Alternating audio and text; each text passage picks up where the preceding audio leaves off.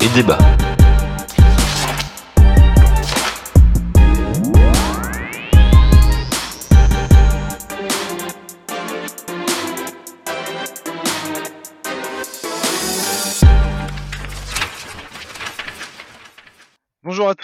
Et bonjour à tous et bienvenue pour l'épisode numéro 58 de Démo et Débat. Euh, ce mois-ci, nous accueillons un chroniqueur récurrent en la personne de Fabien. Salut Fabien. Bonjour Armand.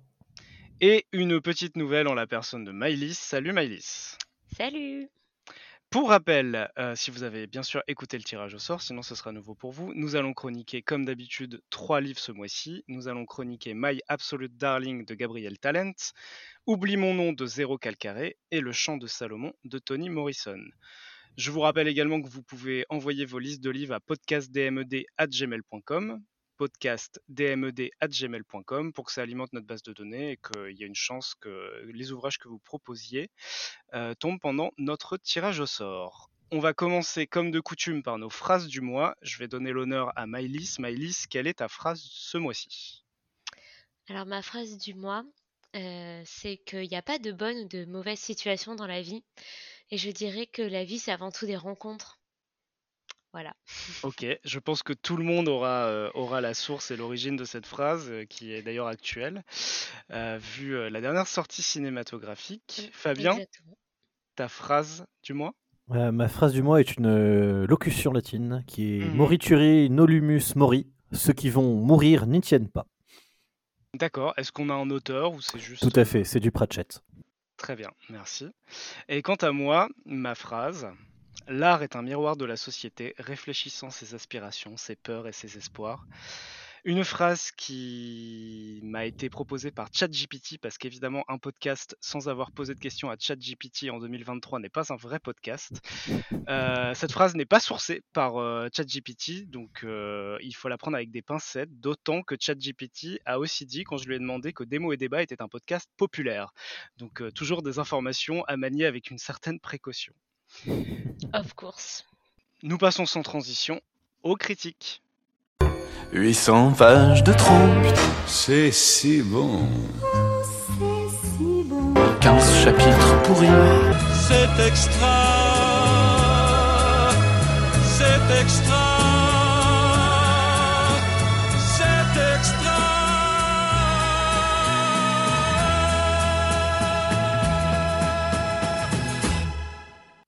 commençons par euh, le premier roman que nous chroniquons ce mois-ci, My Absolute Darling de Gabriel Talent, que va nous présenter Maëlys. Alors, je commence d'abord, si vous voulez bien, par euh, l'auteur. Comme ça, ça vous met un peu dans l'ambiance et euh, ça permet de mieux comprendre pourquoi il a écrit ce livre. Donc, My Absolute Darling, c'est un livre qui a été publié en 2017 aux États-Unis. C'est le premier livre de Gabriel Talent. euh, et ça a été a priori euh, un succès fou aux États-Unis. Il a même été encensé par Stephen King. Donc a priori, euh, pour un premier livre, c'est plutôt pas mal. Euh, L'auteur, en fait, c'est un Californien qui vit, euh, dans le Nord, donc un Californien du Nord. Il adore sa région. c'est un passionné, de faune, de nature sauvage, etc. Et en dehors de ça, il est également un enfant en fait de couple homosexuel, dont une essayiste et une artisan. Et du coup, ça se ressent beaucoup dans son livre euh, euh, qui est My Absolute Darling, puisque euh, dans ce livre, on évoque beaucoup, ben, euh, notamment le féminisme et tout ce qui est lié à, voilà, à l'identité, etc. Voilà, je passe au résumé du livre. Alors, résumé sans divulgager, je t'en prie. je vais enfin, ouais, c'est- dur parce qu'en fait, le, le sel du livre arrive très rapidement. Oui, Ouais, très très rapidement. Donc très très rapidement, c'est l'histoire de Julia, 14 ans, alias Croquette, alias Turtle, qui est orpheline de mère, euh, qui d'ailleurs a, voilà, a disparu un peu dans des conditions un peu floues en fait euh, quand, on est- quand on nous explique euh, la mort de sa mère. Et donc elle est élevée par son père, euh, dans le nord de la Californie. Et donc du coup, on apprend très vite que Turtle, elle vit quand même bah, sous la coupe de, de, son père, donc Martin, qui, moi, je traduirais simplement par un pervers narcissique, violent et attention, spoil, alerte, voire pédophile. Hein, qui... C'est une, bonne description. Voilà. Oui, ce serait là, on est d'accord. Qui la prépare en fait de manière Mmh, je dirais, euh, assez violente, euh, parfois, euh, au changement climatique avec un apprentissage, voilà, des armes à feu, voilà, une éducation un peu à la mode, survivalisme etc. et donc c'est une jeune fille, on se rend compte très vite qu'elle est, ben, confinée puisque, en fait, ses seuls repères, c'est son grand-père alcoolique et son père, voilà, qui que nous citerons comme une personnalité complexe. Et elle a pas trop d'amis au collège, elle repousse quiconque qui essaye de percer sa carapace, jusqu'au jour où, là, attention, en pleine nature, perdue, elle rencontre Jacob, un espèce de lycéen un peu blagueur, un peu intellectuel, sur qui elle va flasher et en fait qui qui l'intrigue, qui la fascine, mais en même temps, elle essaye de le rejeter, etc. Et grâce à cette amitié naissante, bah, Turtle va pouvoir finalement échapper au joug de son père, va pouvoir finalement ben, découvrir voilà qui elle mettre en jeu sa liberté, etc. Voilà. Merci pour ce résumé. Effectivement, il y a des aspects, selon moi, très importants que tu as évoqués. je commencerai peut-être par l'aspect survivaliste. On a son père, donc Martin, qui est, décrit de maintes reprises à la fois par la narration et par les autres personnages comme un intellectuel, quelqu'un de très intelligent. et on a cette mise en, en perspective en fait de cette intelligence et de sa dureté envers sa fille notamment, mais aussi envers son père, qu'il rejette d'une certaine manière. Et enfin, on ne sait pas vraiment s'il rejette. Enfin, c'est plus ou moins expliqué, mais je veux pas non plus divulgacher, comme je disais, le, roman, sur lequel il s'est construit aussi par rapport à la figure de son père, par rapport à laquelle il s'est construit. Et il fait vivre à sa, fille, donc qui est nommée de divers sobriquets, donc Rocket et Turtle, une vie confinée, comme tu l'as très bien dit, et une vie, comment dire, vraiment de, recluse contre le monde, isolée du monde, dans une relation qui est fusionnelle à de, de multiples égards, même dans les égards négatifs, pour aller très vite sur le vif du sujet, parce qu'en fait, c'est ce qui arrive à la fin du premier chapitre, et je pense qu'on mmh. peut, on peut pas se dispenser de, de, cet élément qui est fondateur du récit et qui va traverser l'entièreté du roman, qui se livre à de l'inceste. Donc la relation est fusionnelle et My Absolute Darling, donc le titre du roman qui revient plusieurs fois dans la bouche du père envers sa fille, est vraiment à comprendre comme une relation fusionnelle même sur le plan physique. Et en fait, on est dans une relation d'exclusivité entre le père et la fille sur tous les plans. Ce qui fait, comme tu l'as très bien dit aussi, Maëlys, que Jacob, qu'elle rencontre de façon fortuite dans ses explorations, pourtant dans ce qu'on peut qualifier de jungle, toujours sur ce caractère en fait d'enfant sauvage, mmh. c'est aussi ce qu'on a en fait. On a, on a effectivement l'omniprésence d'armes à feu qui est un des fils rouges du début vraiment jusqu'à l'extrême fin du récit à part cet aspect arme à feu, on est vraiment sur quelqu'un de sauvage, éduqué, dans, à, comment dire, à l'extérieur de la civilisation d'une certaine manière.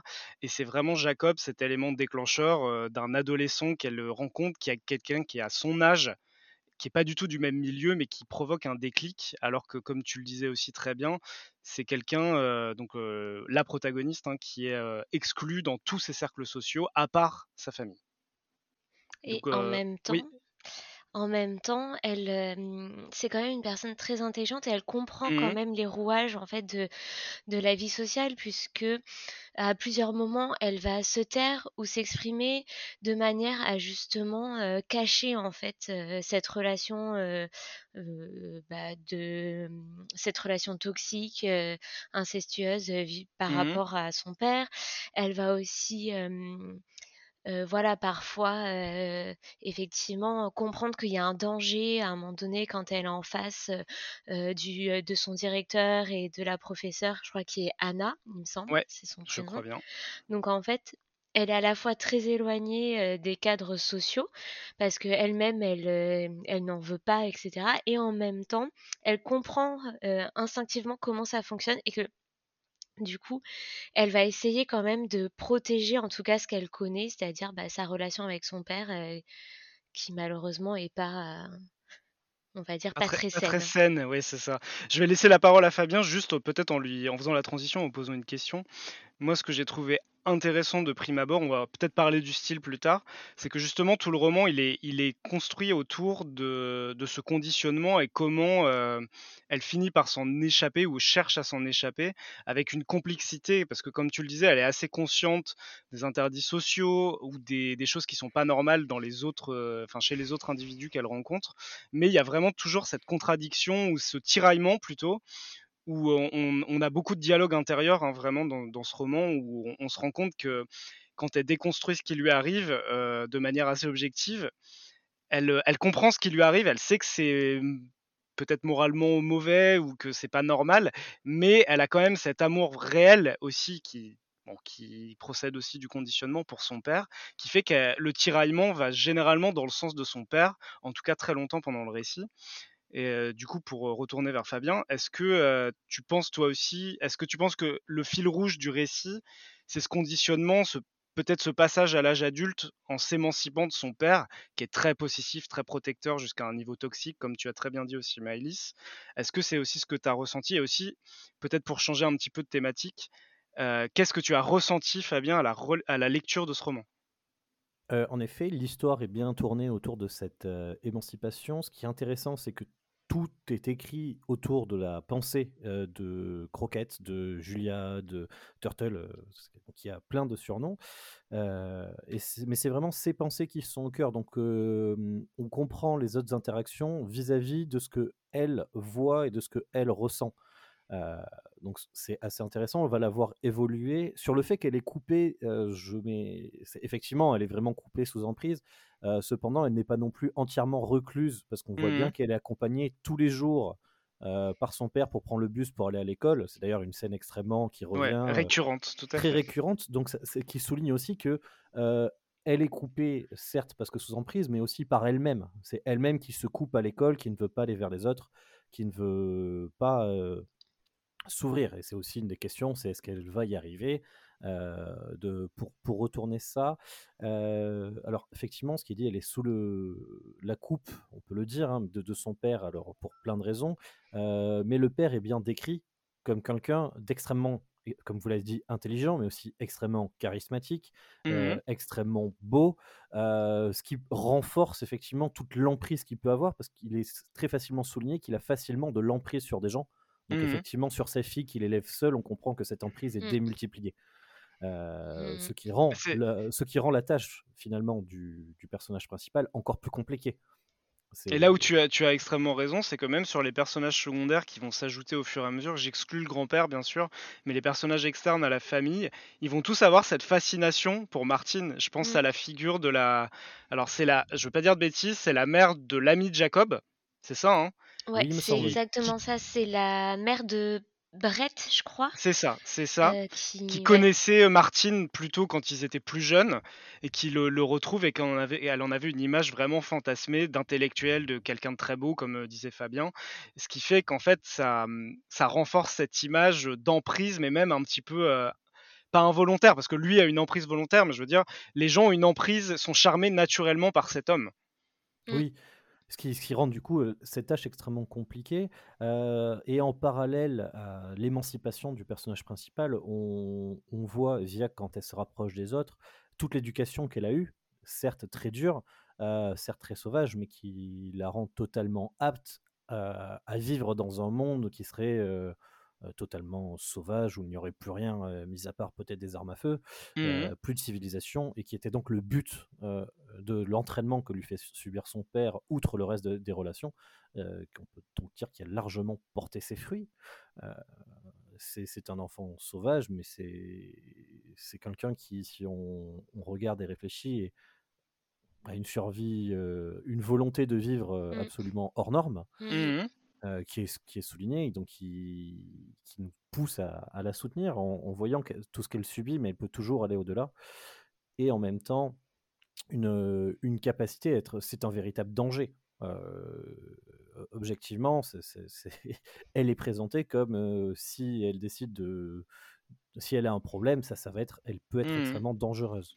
On nous parle, on nous parle, enfin, on nous montre beaucoup, euh, l'auteur, en tout cas Gabriel Talent, nous montre beaucoup l'impulsivité, en tout cas au début de Croquette. Du coup, moi, je vais choisir de l'appeler Croquette parce que, comme on disait, on a de multiples surnoms, ce qui est aussi un des, un des, comment dire, comment dire en français. On a, c'est une des spécificités du récit de pas lui donner vraiment de, de nom définitif. On sent Si qu'il y a cette, euh, croquette, je l'appellerai turtle, juste Eh bien, pour très bien. induire en erreur.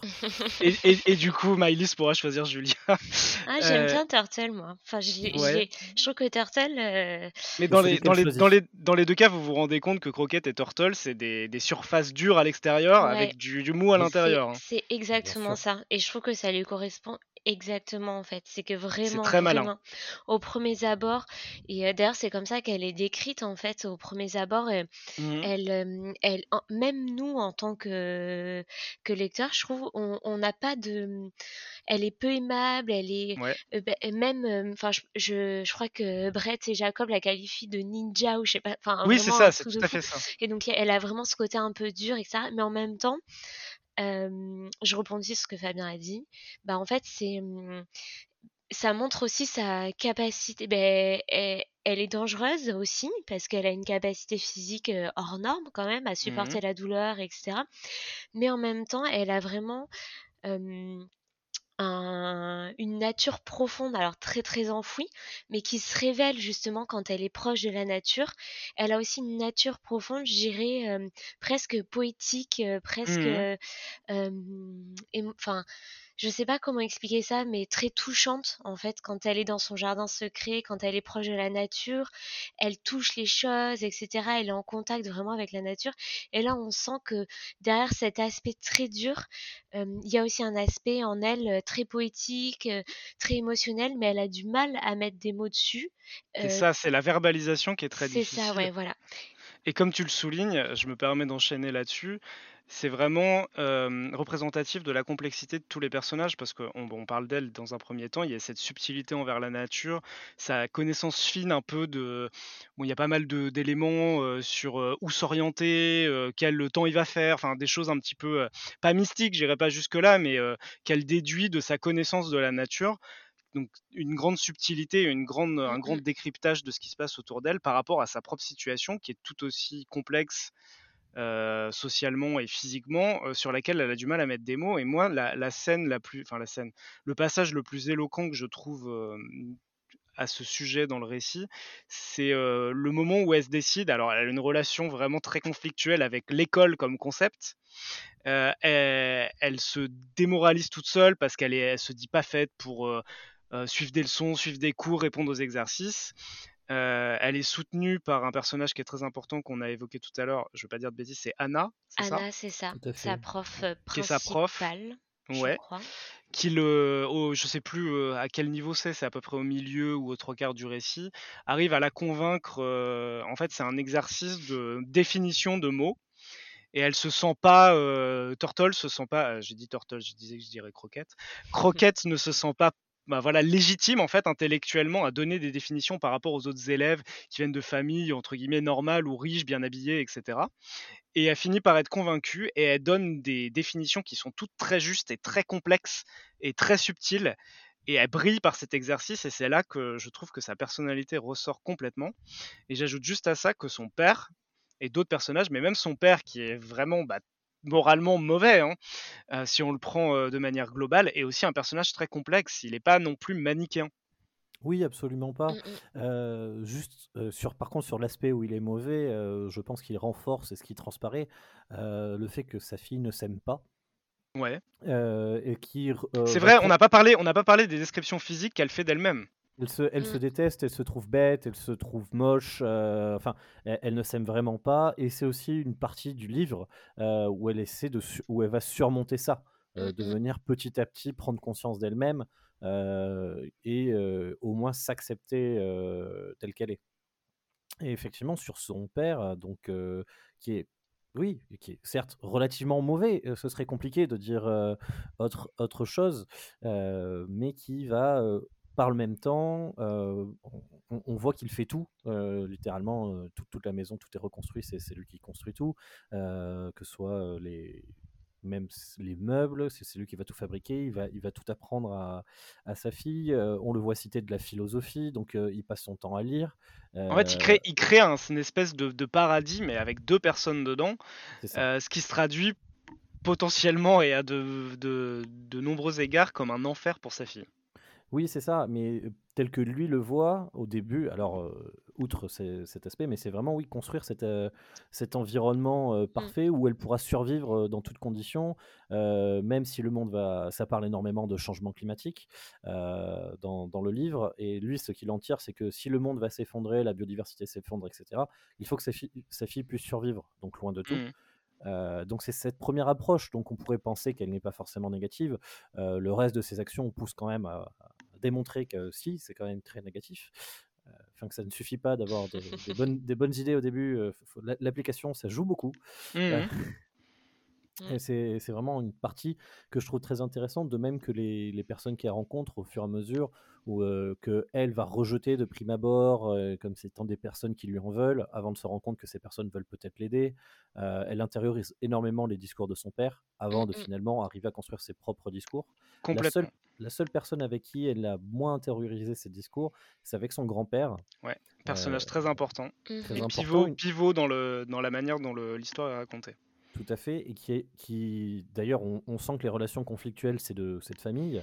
Euh, la relation entre le, le père et le grand-père sont, euh, on, on dira, euh, tendues. Conflict, conflictuel, voilà. Euh, Complexe. oui, complexe, ouais. Pour euh, se répéter un petit peu complexe. Mais c'est une des rares personnes qui est euh, présente aux abords, quelque part, dans, dans, dans la banlieue du paradis euh, décrit euh, par Armand euh, que veut construire son père, qu'elle va voir, qu'elle apprécie et qui lui tient à elle dans une manière bourrue, tout le moins, mais qui, il n'y a pas de, violence, il y a vraiment vrai amour d'une personne qui ne sait pas en donner vers quelqu'un qui ne sait pas en recevoir.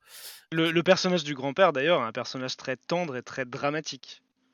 Mm, C'est Oui. paradoxal, je trouve aussi, euh, ce personnage-là, parce que il a re- rejeté son fils. Ouais. A Et priori, il ils ont- adore sa petite fille. Voilà, c'est ça. Il a rejeté son fils. Enfin, et, et il y a eu de la maltraitance physique euh, vis-à-vis de son fils, a priori. Enfin, c'est très flou euh, la façon dont le père, euh, dont Martin ou Martine, je sais pas, moi je dis Martin, le raconte. Mais il y a quand même eu des violences physiques et psychologiques entre euh, ces deux personnages. Et pourtant, il va pousser sa petite fille à se libérer du joug de Martin en lui Ouais. disant bah, va au bal.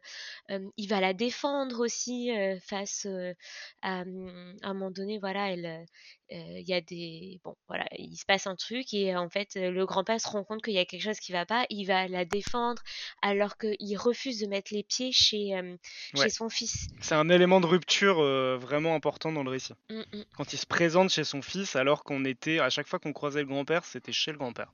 Mm. C'était jamais en fait euh, effectivement dans au sein de cette famille, bah, au sein de ce paradis qu'il a créé.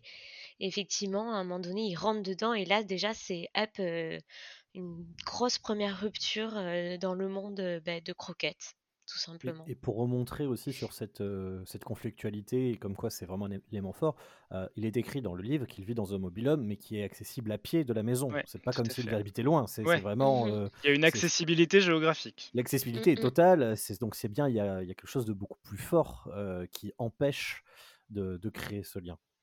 Est-ce que pour euh, peut-être euh, boucler un petit peu sur ce, livre, on a dit déjà pas mal de choses, on peut évoquer la question du style parce que, alors, on est sur, euh, selon moi, hein, vous allez me dire ce que vous en pensez, c'est pas très surprenant vu les thèmes qu'on a évoqués, je pense, on est sur quelque chose de très cru, c'est pas uniquement sur les scènes violentes, enfin, il y a beaucoup de scènes violentes sur des, des faits qui sont pas forcément violents a priori.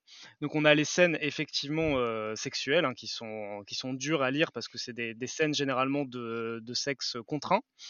euh, qui sont euh, décrites avec beaucoup de détails et, qui provoquent un sentiment de malaise, mais je pense que c'est l'intention de l'auteur.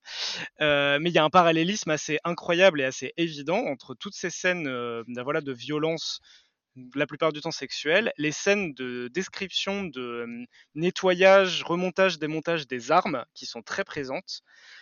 Et aussi la fameuse scène qu'on ne va pas spoiler, mais qui a recours à de la chirurgie avec les moyens du bord, qui est décrite exactement de la même manière. Euh, vous en avez pensé quoi? Euh, Pareil, qu'est-ce que c'est un petit peu la même question. Ces descriptions très crues et très précises, qu'est-ce que ça a éveillé chez vous? Mmh, ben, moi perso, euh, enfin 20 même pas les 20 premières pages euh, du, euh, du livre, en fait, euh, ben, il y a, euh, spoiler alerte, hein, euh, il y a un viol, tout simplement. Donc, euh, et en fait, ce qui est marrant, c'est que c'est jamais, en fait, il utilise jamais les termes euh, viol. Enfin, il n'y a jamais des termes euh, c'est très, c'est clarifiés très. de cette euh, les violence. termes sont, sont factuels en fait. C'est ça qui les C'est rend ça. assez horribles. Et donc moi au début, je j'ai j'étais là, mais il se passe quoi là? Enfin, je comprenais pas. Enfin, Oui, je, j'ai suis- je- je ah, je suis d'accord avec toi là. Je... Crois que c'est la, fin du chapitre 1, donc c'est Mm, mm. l'élément perturbateur qui lance le récit. On se demande pendant à peu près 2-3 minutes, mais, mais là il y a un viol en fait.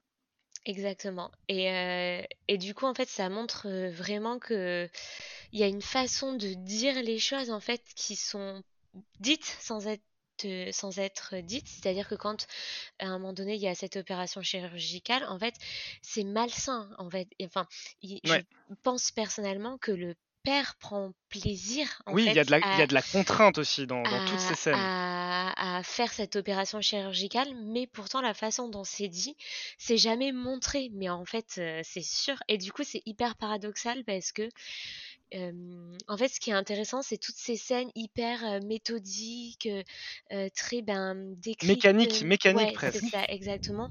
Il y a à la fois cette préparation de je prépare mes armes, qui est répétée, répétée, répétée, c'est répétition. Il y a à la fois toute cette, cette violence chirurgicale, etc.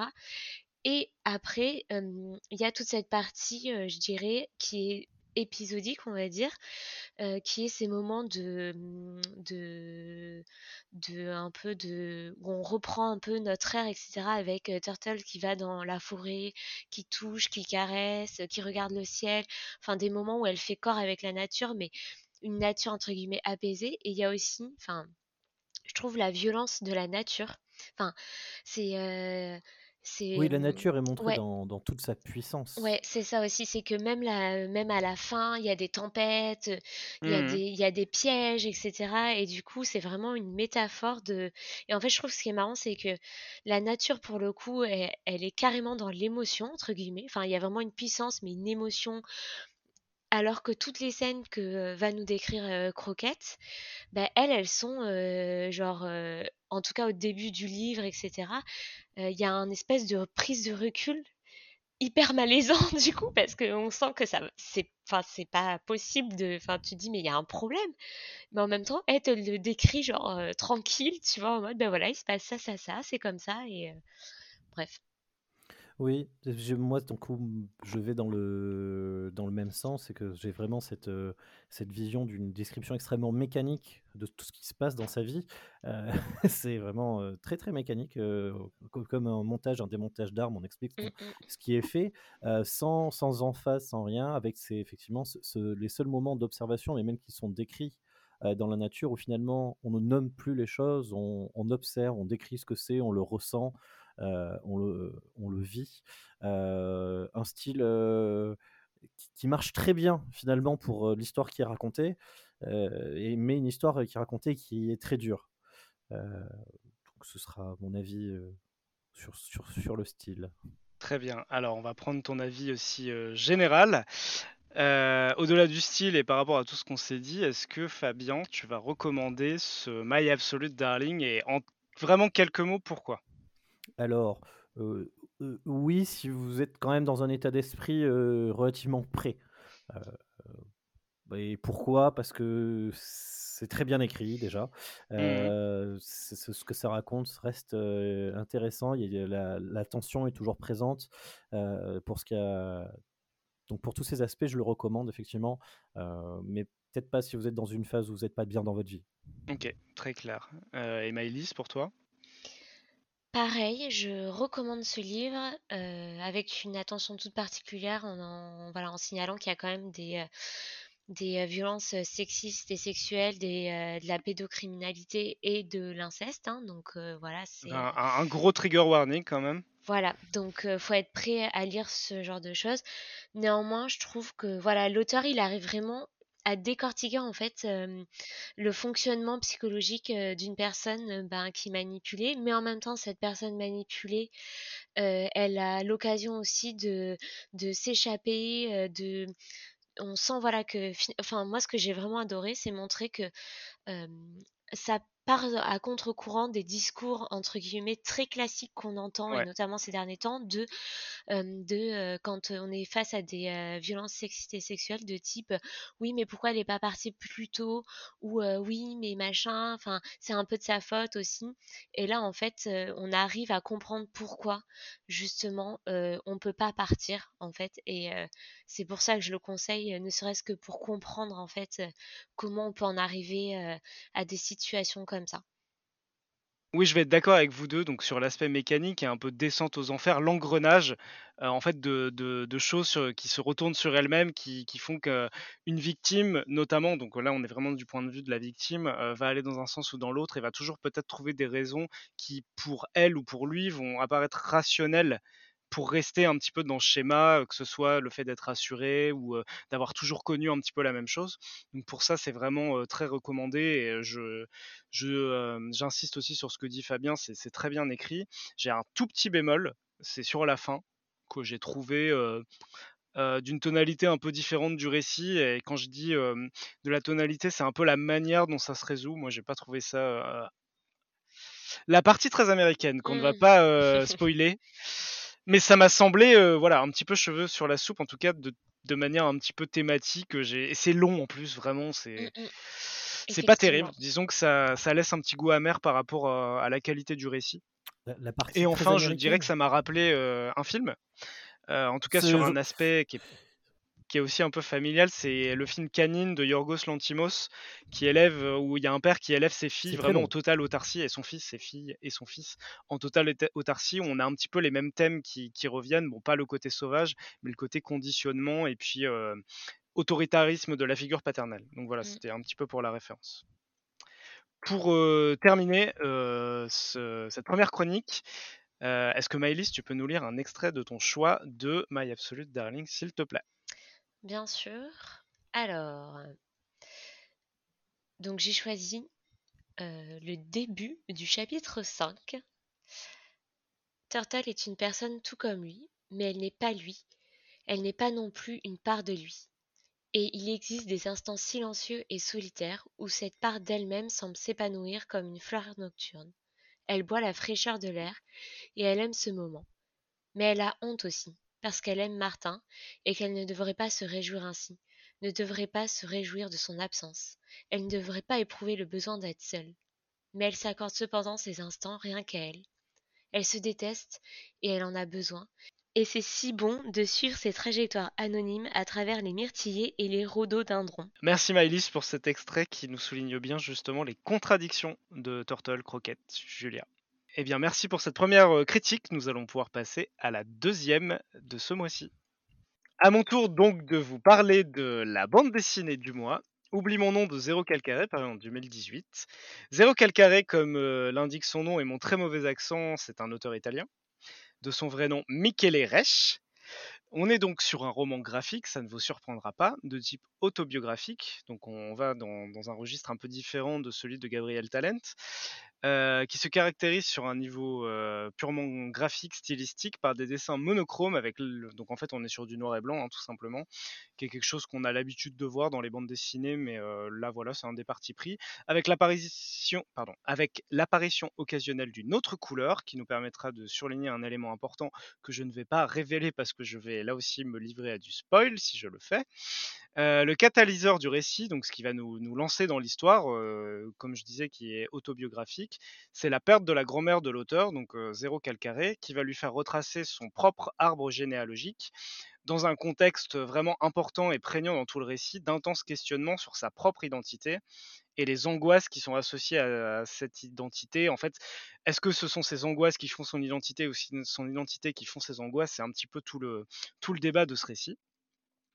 Qui va nous emmener autour de thèmes assez différents et très peu réjouissants, donc la mort, le deuil, ce que ça veut dire d'être soi, la différence par rapport aux autres, mais aussi la reproduction sociale, que ce soit familiale, mais aussi par rapport à ses pairs, donc par exemple au lycée, donc ses camarades de lycée, suivre les modes ou ne pas suivre les modes, les insécurités personnelles, la maladie, et surtout en fait ce qui caractérise tout ce, tout ce roman graphique, le passage à l'âge adulte, qui est un thème commun finalement avec euh, le roman de Gabriel Talent.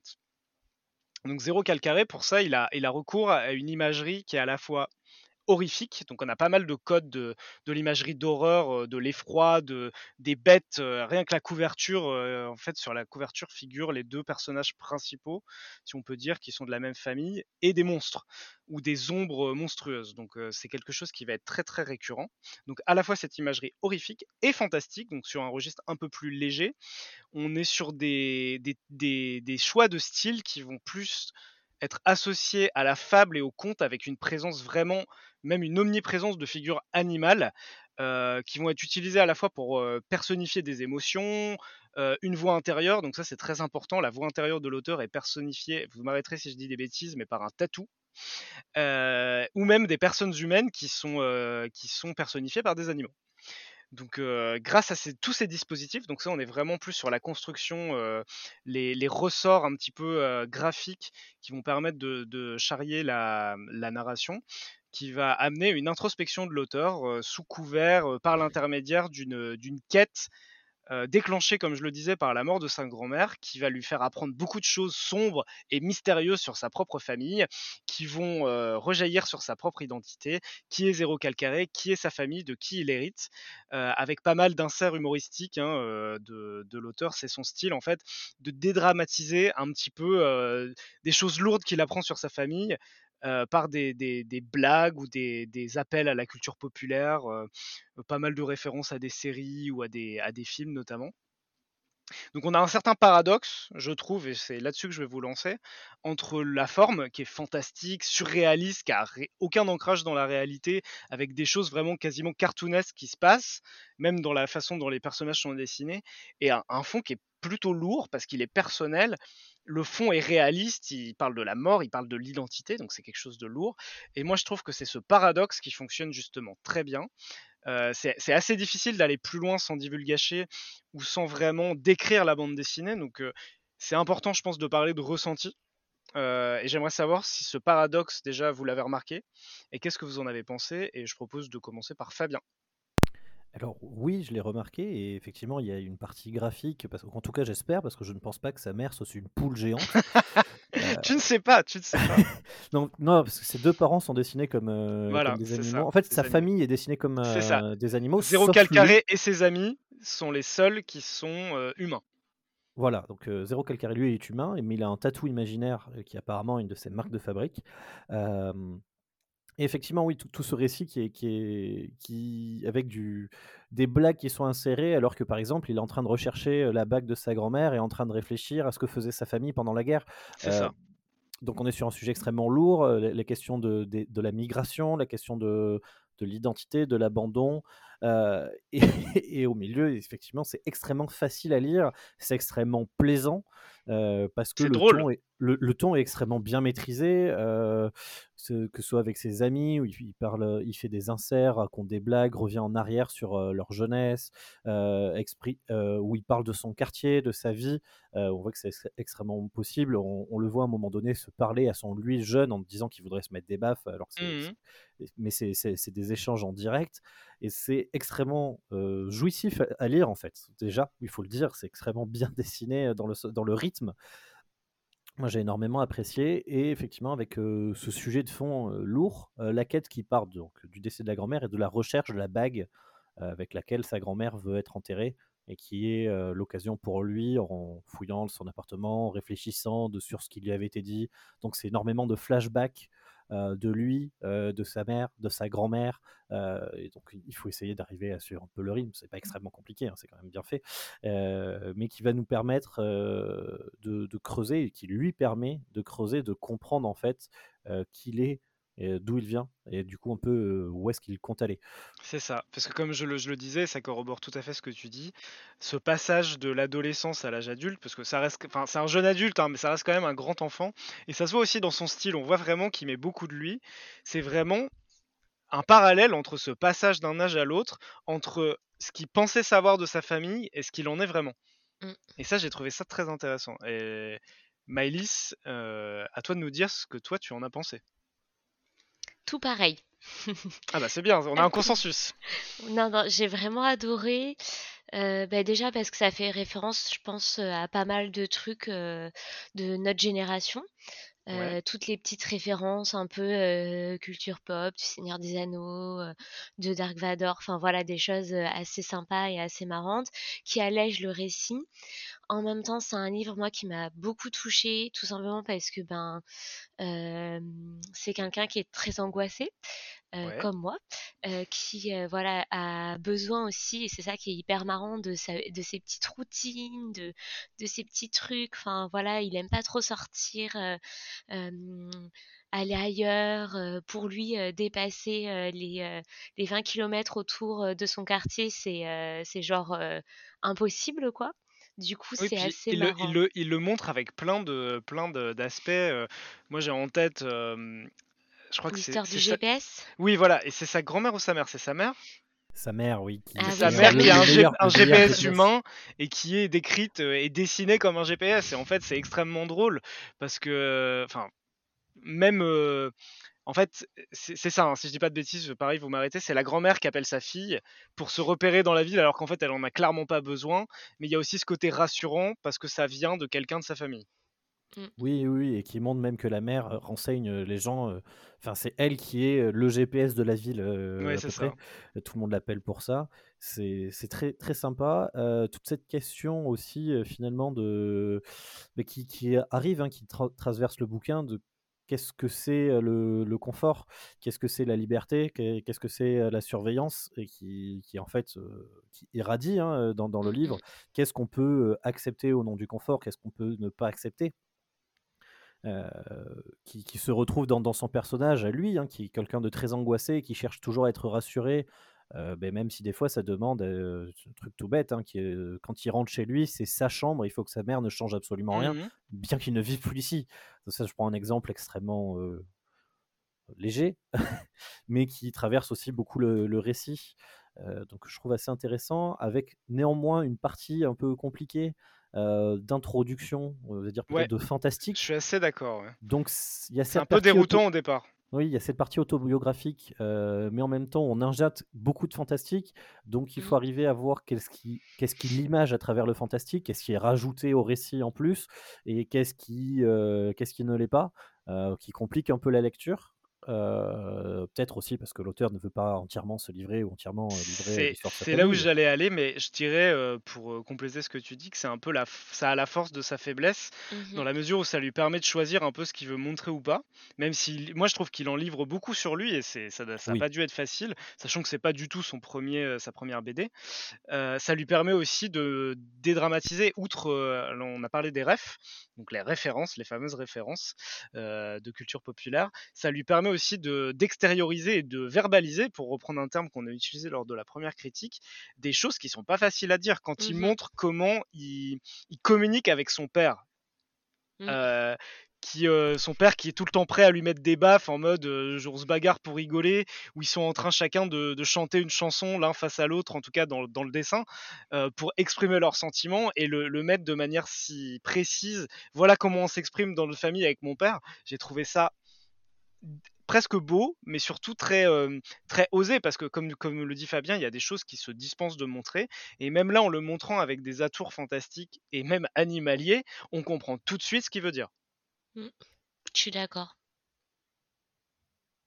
Eh ben très bien. Non, parce qu'après, le problème, c'est qu'on peut pas aller au-delà de la critique euh, sans raconter euh, Oui, trop le Mm, livre. mm, c'est très compliqué, ouais. Moi, je- j'aimerais essentiellement. On pourrait parler énormément de la fin, Ouais. enfin du, du fil conducteur et ce que Ouais, ça amène sur la tiers, fin, ouais. avec Mm, mm. euh, toute l'idée qui est mise en avant. Je peux, on peut essayer de le faire sans parler de, de l'histoire, mais il y a toute cette question de qu'est-ce que c'est la liberté et qu'est-ce que Mhm. c'est euh, la surveillance que je trouve Mmh extrêmement intéressante, euh, mais qu'on ne pourra pas trop creuser plus ici Mmh euh, sans devoir raconter tout ce qui se passe. Exactement. Euh, donc euh, je, je m'arrêterai là, mais en disant que s'il y a des choses qui sont traitées qui sont, qui sont extrêmement euh, intéressantes, en plus de l'histoire de sa famille, de l'aspect euh, de euh, la quête de l'identité. Pour euh, boucler un petit peu sur le style aussi, euh, moi ce que j'ai apprécié, euh, alors au début, comme, euh, comme disait Fabien, mais c'est pas forcément le style, hein, c'est plus le récit au début qui part très très vite d'une certaine manière. On n'a pas vraiment d'introduction, on est dans le vif du sujet, notamment par euh, l'événement dramatique qui se produit dès le départ. Mais dans le style, il y a un côté, moi, que j'ai trouvé assez, alors je sais pas si c'est le bon terme, hein, assez punk, où on est vraiment sur. euh, bon, il y a beaucoup de références aux contre-cultures, etc. C'est des, des traits quand même très marqués, etc. Et très. euh, voilà, c'est très littéral dans le propos. Moi, j'ai beaucoup apprécié. Et euh, alors, c'est pas mon avis parce que j'ai pas l'habitude d'en lire. Et peut-être que Fabien, Maëlys, je, ne- je ne sais pas. Donc, je vais demander à Fabien d'abord, qui saura nous dire très précisément. Et si c'est ton cas, je te laisserai bien sûr euh, ajouter ton, ton grain de sel. Il y a un style quand même très inspiré du manga, a priori. Alors moi je ne sais pas, Je- Non? euh, en partie, mais euh, je ne l'ai pas trouvé tant que ça inspiré du manga. On est, pour moi, on est beaucoup euh, dans la, la bande dessinée européenne. Euh, Ah, La manière dont les yeux sont dessinés, les gros plans et les énormes onomatopées quand même. euh, Alors ouais, c'est vrai qu'il y a ce côté un peu parfois, euh, effectivement, euh, très euh, manga, effectivement, par les, euh, par les onomatopées et tout. Mais en fait, moi, j'ai pensé vachement aux, aux bandes dessinées un petit peu euh, à la Spirou. Enfin, je sais pas Oui, oui. Alors les strips, mais je, suis d'accord avec toi, c'est un point que je voulais, je voulais aborder. Je te laisse euh, juste, euh, enfin, je te fais juste une petite incise, j'en suis désolé. Où en fait, le récit est vraiment linéaire. Donc on a un début, une fin et qui se suivent. euh, Il y, a un- il y a un fil rouge, mais c'est quand même séparé en strips qui ont des titres. C'est ça. Et des chapitres. Et, euh, et c'est intéressant parce qu'en plus, euh, du coup, il fait des. euh, ben, comme euh, Fabien l'a dit et que tu l'as enfin, que tu l'as dit précédemment aussi, Armand. En fait, il, parfois, il remonte. En fait, il fait des remontées dans le temps, des flashbacks, etc. C'est toujours la même histoire, mais c'est des En fait, c'est dans l'histoire, il y a des histoires. C'est ça. Et euh, du coup, ça m'a fait penser vraiment à ce côté un peu Spirou, euh, où en fait, c'est une BD avec le même héros, mais à, euh, à chaque chapitre, tu as une petite histoire différente avec le grand-père, avec la mère, avec... Et là, c'est un peu le, le même principe. Et donc, j'ai trouvé ça vraiment intéressant, ce principe-là. Après, effectivement, il y a vraiment, je pense, il est, c'est- il est très inspiré de la culture. euh, alors, je sais pas si c'est vraiment de la culture pop, mais il y a un petit côté, un moment, euh, voilà, quand euh, il parle de sa mère et qu'il lui dit non, tu es un rock et tout comme ça. Enfin, vraiment, ça fait très effectivement. euh, on va dire manga en fait avec euh, Mhm. ces discours hyper longs où, où tu dis mais pourquoi tu as fait ça? Pourquoi Ouais, c'est Sasuke ça. Je pense qu'en Enfin, fait, le, style manga est une référence pop. Euh, ouais, là, je viens d'ouvrir une page au hasard, hein, la page 82, si vous l'avez ce- sur euh, comment dire, si vous l'avez sous les yeux. Euh, non seulement il est bon, il est, il est habillé comme un punk parce qu'à l'époque il était pseudo. Il est entouré d'une flamme en mode Dragon Ball Z quand même. Donc, ouais ouais euh, c'est ça mais je pense que c'est oui. c'est ça, la c'est- référence en fait qui est omniprésente aussi, qui est pas, euh, il fait pas un insert ou une petite pause en mode ah regardez je fais du manga. C'est un peu ça colore un petit peu, euh, alors c'est du noir et blanc hein, pardon, mais ça colore un petit peu tout son récit. Oui, c'est ça, c'est vraiment euh, dans le sens, pas forcément manga, pour moi, on reste dans une bande dessinée européenne, mais euh, où on digère toute la culture populaire. Et les mangas sont une partie euh, non négligeable de cette culture, mais comme disait, il y avait aussi, on peut trouver du, du Seigneur des Anneaux, on peut trouver des références à des séries, à Ah des bah moi, moi, films. moi, pardon, je vois des canards, je vois Donald. hein. Oui, bah, je suis très simple comme garçon. Oui, oui, mais il y, a- tout à fait de ça. euh, et donc, c'est vraiment un mix global euh, de, toute la culture populaire euh, qu'on peut retrouver, que lui met en avant. Et comme tu disais, il y a aussi une marque assez forte politique qui transparaît. Ou Si, si vous ne l'avez pas vu, c'est quand même euh, ça, ça transparaît très fort. je vois pas de quoi tu parles no- notamment sur, sur toute la partie, mais qui est intéressante, sur l'antifascisme. Ouais. Euh, Ah bon Bah, surtout parle de- surtout, surtout qu'on parle d'un auteur italien. hein. voilà, avec toute une partie, euh, certes, de l'antifascisme dans, dans l'histoire de sa famille, euh, sur sa, sa- sa grand-mère, etc. Mais comme il le dit lui-même, quand il était jeune, des choses qui pouvaient être dites et où c'était bien d'être antifasciste, il y a eu le passage où il dit euh, Ah, si seulement c'était aussi simple aujourd'hui, tout le monde était, était d'accord à l'époque pour euh, trouver que c'était bien de mettre des baffes aux nazis. quoi. Ouais. Euh, Il y, a- il y a donc aussi Mm, une critique euh, assez forte de sa propre société. Euh, pas direct, mais qui transparaît. Ses idées transparaissent assez fort. Tu parlais, il y a une phase où il est punk. euh, il veut aller faire, euh, il veut aller au. Manif. Oui, il veut aller au manif parce Au- que au c'est bien manif d'aller au du- manif, oui. Oui, c'est le, je les sais plus manifs c'est quel du- sommet, G8, C'est peut-être c'est G7. le à G8 l'époque. de Gênes euh, Oui, c'est qui ça, a c'est ça. été quand même extrêmement violent. Oui, euh, et lui veut y aller notamment, euh, mais pas seulement que pour mais se battre, c'est ça, ça qui est intéressant, c'est qu'en fait, il, il l'inscrit dans la construction d'une identité. C'est ça, mais ça, ça passe extrêmement bien. euh, donc, euh, Oui, c'est pas lourdingue en fait, c'est ça qui est, qui est- qui est Non, non, non, c'est, mais c'est comme toute la partie pop culture, c'est, extrêmement bien digéré, euh, bien re- redonné, et ça, ça ne nuit jamais à son récit, ça, ça l'enrichit complètement. Et ce qui est- euh, bah, très bien, merci pour vos avis. Peut-être votre avis final. On va commencer par toi, Maëlys. Est-ce que tu recommandes cette Oublie mon nom de Zéro Calcaré à, à quiconque? Je recommande 100% euh, cette BD. Euh, D'ailleurs, je l'ai déjà recommandé hier. Très bien. Euh, donc voilà, euh, maintenant il n'y a plus qu'à négocier euh, pour que Fabien euh, veuille bien prêter son livre euh, à mon ami. Voilà. Fa- Fa- Fabien, euh, donc euh, question un peu plus précise, vas-tu prêter ton livre à cet ami? Eh bien, oui, parce que c'est un excellent livre, euh, je ne peux que le recommander. Euh, moi, ça m'a même donné envie, je ne connaissais pas euh, cet auteur, de lire ses autres Mhm. BD. Euh, donc, c'est avec grand enthousiasme que je recommande. Alors moi, je vais vous faire une petite confidence. J'étais pas 100% convaincu de la reco au départ, mais nos discussions ont fait que j'ai beaucoup plus tendu vers euh, bah voilà, cette conviction qu'il fallait la recommander, parce qu'il y a des, hum, il y a des, euh, des dimensions de ce livre que j'avais notées, hein, mais que j'avais pas vu si en, si en profondeur que ça avant qu'on en discute. Donc j'étais un petit peu dans l'hésitation, mais maintenant j'ai très envie de la recommander spontanément, et j'avais déjà très envie de lire le reste de son œuvre, comme Fabien. Euh, comme on est sur une bande dessinée, il n'y aura évidemment pas d'extrait, parce que ce serait euh, trop spoilé que de lire trois pages, et ça va tellement vite que si je prenais un extrait au milieu, vous ne comprendriez absolument rien. Euh, C'est pourquoi je vous propose de passer au deuxième roman et à la troisième et dernière critique de cet épisode. Nous passons donc à la troisième et dernière critique de cet épisode, et c'est Fabien qui va nous la présenter.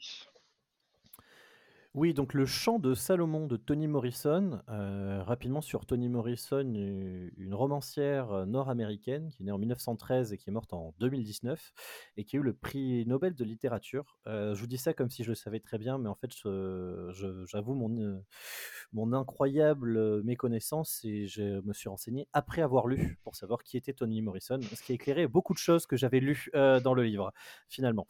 Euh, donc, Le chant de Salomon, c'est un livre qui date de 1977, le troisième livre de, l'autrice. Euh, une histoire qui suit la vie d'un personnage qui s'appelle Macon Mort. Euh, donc un personnage qui s'appelle Macon Mort, euh, qui surnommé Laitier. Et on va suivre sa vie depuis sa naissance dans les années 30 jusqu'aux années 60. Euh, le livre, euh, je pense qu'on peut le dire euh, sans, sans trop, sans, sans trop divulgacher, est découpé en deux parties. Donc la première qui va suivre toute sa jeunesse et sa vie, donc dans, dans une banlieue, du, une sombre banlieue du Michigan. Lui qui vient d'une famille relativement aisée et noire. Et ensuite la seconde partie qui est une sorte de quête d'un trésor qui va devenir une quête de son passé et de son identité.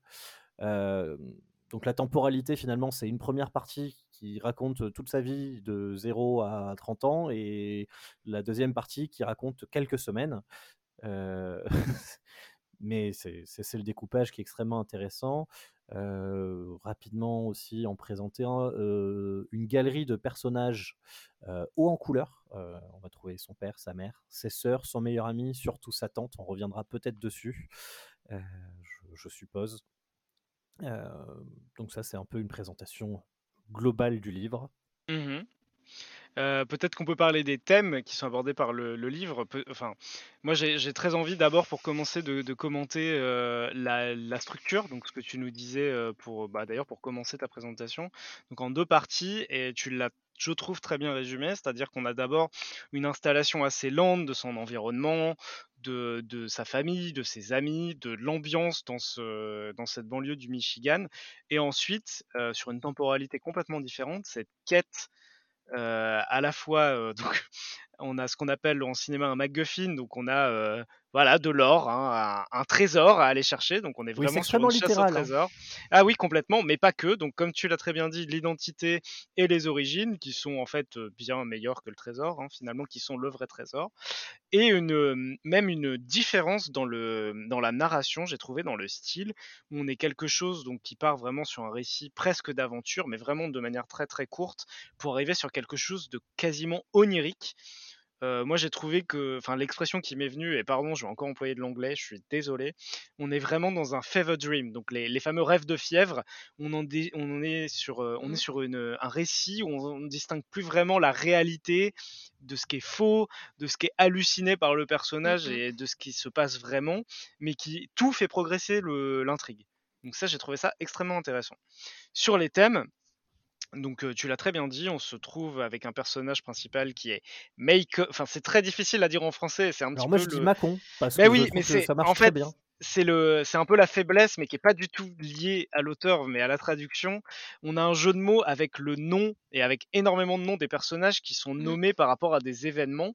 Et en fait, le personnage en anglais s'appelle Macon Dead. Dead comme un mort, donc en français c'est Macon Macon mort et euh, il est surnommé laitier, milkman en anglais.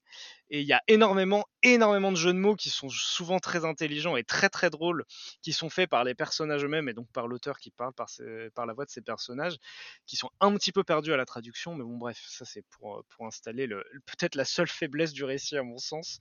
Je spoil un petit peu mon ami, mon ami, pardon, mon avis, désolé. Euh, pour les thématiques, on va être donc non seulement sur euh, bah, très clairement hein, le racisme, Mm. euh, les Oui. communautés afro-américaines et même le racisme qui pourrait y avoir au sein même de ces communautés afro-américaines, les combats sociaux, les privilèges, les préjugés, les inégalités de classe, euh, même le fanatisme hein, à certains égards, et pareil, euh, pour revenir sur un terme qu'on a utilisé pour le Gabriel Talent, pas de manichéisme, mais vraiment du, du fanatisme euh, dans- de tous les côtés, hein, d'une certaine manière. Et on a aussi et surtout, et euh, je vais peut-être laisser Maëlys en parler parce que je parle beaucoup, euh, on a aussi cette, euh, cet aspect qui est très prégnant dans le premier roman qu'on a chroniqué, qui est une relation ou des relations familiales, alors qui sont plus multimodales, mais qui sont tout aussi dures que dans le premier roman. Mm, Je suis tout à fait d'accord. En fait, finalement, moi, ce que, ce qui m'a le plus intéressé, c'est vraiment, ouais, ces relations familiales et notamment les femmes. En fait, je trouve que, Ouais. alors, je sais que le personnage principal est un homme, mais au final, moi, les personnages que j'ai le plus appréciés, bon, je donne mon avis aussi, c'est ces femmes, ces femmes qui sont dans des plans secondaires, qui sont, j'ai trouvé, beaucoup plus complexes, beaucoup plus à, à double tranchant, qui évoluent, etc., par rapport aux hommes en fait du livre, qui, euh, je trouve, sont un peu, euh, un peu, alors pas fades, mais un peu, euh. En fait, je- ouais, je vois ce que tu veux dire. Uni- les hommes, unilatéraux? Ouais, je les ai trouvés très stéréotypés en fait, Ouais, tous ces ça. hommes-là. Et en plus, j'ai pas l'impression, même jusqu'à la fin du livre, qu'ils évoluent beaucoup. Alors, les Alors, alors que les femmes, les femmes ont même des chapitres quasiment dédiés à chacune d'entre elles, c'est qui ça, sont souvent des flashbacks ouais, qui voilà, sont vraiment exactement. très très bien. Et du Le- coup, le euh, ce que j'apprécie beaucoup, c'est vraiment ça, ces relations qu'il y a entre elles, etc. Enfin voilà, tout, euh, tout- toutes ces, en fait, ces personnages secondaires qui finalement sont plus en couleur que le héros en lui-même. Et Mhm. ce qui est très intéressant aussi, ben en fait, on en revient au même point que j'allais dire des deux autres critiques qu'on a fait, Ouais. c'est que effectivement, on est face à des euh, relations familiales, à des relations toxiques, un tout petit peu moins quand même que. Mais euh, quand même, euh, quand même pas mal moins, toxique. mais hein. quand même beaucoup.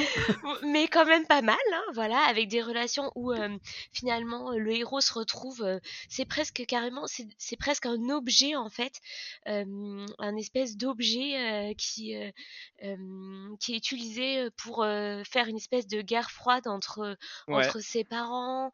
euh, Il y a également euh, voilà Entre le père euh, et ses sœurs. et voilà, entre le père et ses sœurs. euh, mm, il y a donc des relations très complexes, donc des relations familiales complexes et toxiques, avec voilà euh, donc euh, laitier qui se retrouve au milieu d'une guerre qu'il n'a pas choisie, mais vraiment en tant que il devient un objet en fait, il est même plus humain pour ses parents, puisque c'est un objet qui leur permet en fait de, se faire la guerre à eux deux. Euh, pareil avec les sœurs. pareil à un moment donné, voilà, entre Agar, euh, qui est voilà sa cousine. pareil, il y a une relation toxique aussi qui se crée, mais une relation un peu de d'objet, de désir en fait. Donc, Oui, parce que par rapport, euh, tu, c'est un, un parallèle que tu n'as pas encore tracé, mais il faut le caler là, si- sinon on va, on va jamais le caler. Il y a aussi de enfin, c'est quasiment de l'inceste aussi. Enfin, c'est des relations c'est des relations la sexuelles intrafamiliales, euh, donc on est encore là-dessus. consenti, mais Consenti certes, mais toujours incestueuse. voilà, on est toujours sur de l'inceste. hein. Je pense que on a choisi les bonnes thématiques. Et du coup, voilà, il y a vraiment ces, ces relations un peu ambiguës, un peu étranges. Et violente. et violente, extrêmement violente. Et cette violence, euh, se traduit notamment euh, euh, petit à petit par euh, un, autre personnage secondaire, en fait, qui, euh, qui s'appelle Guitare. Et euh, là, je trouve ça très intéressant parce que Guitare, c'est à la base quelqu'un qui est très gentil, qui est, euh, qui est marrant, qui est... Et en fait, plus ça va et plus il devient violent, euh, et obsessionnel en fait. Et c'est Ouais. très intéressant parce que justement ça crée vraiment une, un, un point de comparaison et euh, aussi un point de comparaison, euh, j'allais dire interracial, je sais pas si Ouais. ça se dit, Alors, mais en tout intra cas pour le coup, intra pardon intra-racial. intra-racial. Donc euh, c'est très intéressant aussi en fait parce que ça montre que parmi en fait cette communauté d'Afro-Américains, il y a des discriminations au, même, au, au sein même de cette communauté alors qu'ils sont déjà euh, ben, dans une position, on va dire, euh, désavantageuse vis-à-vis des blancs qui contrôlent tout, quoi. C'est ça. En fait, Laitier et sa famille, qui sont, comme l'a dit Fabien dans son introduction, aisés hein, pour euh, la communauté noire, sont quasiment assimilés et de plus en plus à des blancs, parce qu'en fait, ils ont euh, un business qui fonctionne beaucoup et c'est un business immobilier. Donc en fait, leurs locataires sont aussi des personnes de la communauté noire, mais plus défavorisées. Donc en fait, il y a une relation euh, de pouvoir qui est complètement asymétrique et du coup, ils sont assimilés à des bourgeois, à des blancs dans leur communauté et euh, laitier qui a été élevé et qui reprend d'ailleurs, euh, qui aide son père dans son business et qui donc se construit ou se préconstruit Mm. euh, via les activités économiques de son père, en fait ne comprend pas pourquoi Guitare, lui, se radicalise et en fait, pour être un peu plus euh, direct et, et un petit peu schématique, il va plus vers le mouvement des Black Panthers, donc des, de Malcolm X, et avec une, euh, il le pousse vraiment à des niveaux euh, élevés, hein, parce que c'est la, la loi du talion. en gros, et c'est pas vraiment un, un spoil, hein, mais c'est pour comprendre la logique. Le, il rejoint un groupe Mm. dont l'objectif est de faire que si un blanc tue un noir, euh, c'est ça, hein, si je dis pas de bêtises, des noirs tuent des blancs. des noirs tuent des blancs de la même manière que le, le noir précédent, euh, enfin la victime a été euh, retrouvée. Et en fait, c'est vraiment la pure loi du talion.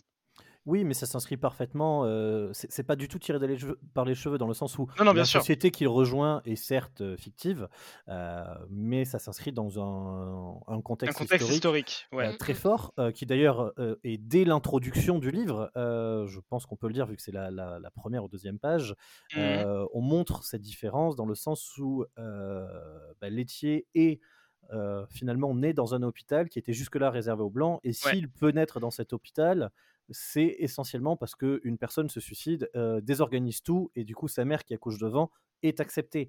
Mais euh, il est bien sous-entendu que c'est la seule raison, mais qu'ils sont toujours vus euh, dans le livre par les blancs comme des noirs, alors qu'effectivement, comme tu le, sou- sou- le soulignes, le reste de la communauté noire rappelle bien qu'ils sont aisés, ce qui d'ailleurs crée l'isol- l'isolement total de Laitier. Mm, mm. Euh, ses sœurs sont beaucoup plus grandes que lui. Euh, il n'a pas de gens de son âge. Les gens de son âge sont, sont séparés, soit parce qu'ils sont blancs, soit parce Mhm. qu'il y a une différence de classe, parce que ben, finalement, euh, c'est les gens qui ont le même âge, leur propriétaire et qui vient récupérer les loyers, c'est son père. Donc il y a forcément une distanciation qui est mise. Donc c'est un personnage qui est extrêmement solitaire. Euh, qui- Et- ce, qui est, ce qui est intéressant, mais euh, je rejoins Maëlys sur les autres personnages qui sont intéressants. Pour moi, le, meilleur personnage, le plus intéressant, et qui C'est a une part- Pilate. Exactement, qui est une partie Pilate. finalement déjà euh, qui est à la limite d'un personnage de conte. De Ah mais on vie. est, on est complètement dans le conte et en fait ce que j'ai beaucoup aimé pour revenir euh, sur euh, l'aspect structure, c'est qu'il y a des bribes de conte dans la première partie, qui reste très ancré dans le réel. Et la deuxième, dans la deuxième partie, en fait, ces bribes de contes deviennent des, des- acteurs en fait du récit. On a euh, vers le début du roman, et justement, c'est Guitare qui amène ça, si je dis pas. Non, c'est pas Guitare, c'est un autre personnage secondaire. Pardon, j'ai oublié le nom, mais qui est dans ce cercle-là, euh, là où ils se rendent chez Mary's, je crois, le bar, où euh, il lui parle des esprits. Et en fait, Letty, il y croit pas du tout. Sauf que dans la deuxième partie, les esprits, euh, bah, soit se manifestent à lui, soit en fait il les utilise et il les visualise pour rationaliser quelque chose. Donc ça j'ai trouvé ça vraiment intéressant, sachant que en fait ce que vous dites depuis tout à l'heure, et je suis assez d'accord, c'est que Laitier au départ c'est une coquille vide. En fait il a que comme identité son nom qui est lié à un fait, voilà, en fait c'est une moquerie. Et il se construit par rapport à ces personnages secondaires qui sont finalement pas des personnages secondaires, qui sont les personnages du récit. Et lui, en fait, fait un peu cette synthèse à la fin, parce que comme c'est des personnages notamment de sa famille et qu'il est en quête d'identité, c'est ces personnages qui font qu'il va déterminer qui il est. Et j'irai même plus loin parce que on est dans une société qui est juste post enfin post abolition de l'esclavage, pardon. Et en fait, Macon Dead, c'était son nom, enfin le nom d'esclave euh, de sa famille, le nom d'affranchi, oui. d'affranchi, voilà, donc donné par euh, les maîtres d'une certaine manière, ou choisi voilà de manière complètement euh, aléatoire à la fin de l'esclavage. Donc il a le choix entre ce nom-là ou le nom qu'on lui a donné parce que euh, les gens se moquent de lui par rapport à un événement. Et c'est le cas de tous les personnages de ce récit. Et il y a, y, a, y a une conversation vers la fin avec Guitare où il dit je m'appelle Guitare machin parce que euh, c'est le nom que j'ai choisi. Voilà, enfin il y a vraiment une réflexion assez poussée sur l'identité Mm. euh, qui est vraiment bah, déterminante et qui marque tout ce récit. Je rebondis sur cette idée de coquille vide. Euh, c'est, euh, ça, va, ça rejoint cette idée de sa famille n'a n'a pas d'origine, euh, dans le sens où ce qui est donné, c'est ben, c'était des esclaves. pourquoi il s'appelle mort C'est parce que quand on lui a dit qui, qui était votre père, il dit il est mort, et du coup c'est devenu leur nom de famille. C'est ça. Je pense qu'on peut le dire parce que ça n'a pas vraiment d'importance en fait dans le Mhm. récit. C'est juste pour montrer que euh, il n'y a pas d'origine, il n'y a pas de racine. Et c'est Et vraiment c'est toute cette c'est- quête de c'est un exemple éloquent et c'est bien que tu l'utilises parce qu'en fait, dans tout le, toute sa quête, plutôt dans la deuxième partie, on va comprendre. Alors, on avait déjà des bribes dans la première partie, pourquoi tel personnage a tel nom. Oui, parce qu'il y a beaucoup de noms euh, qu'on qualifiera de euh, euh, surprenants. Ou, juste biblique, mais en fait, pas du tout. Euh, oui, mais qui sont, qui sont surprenants.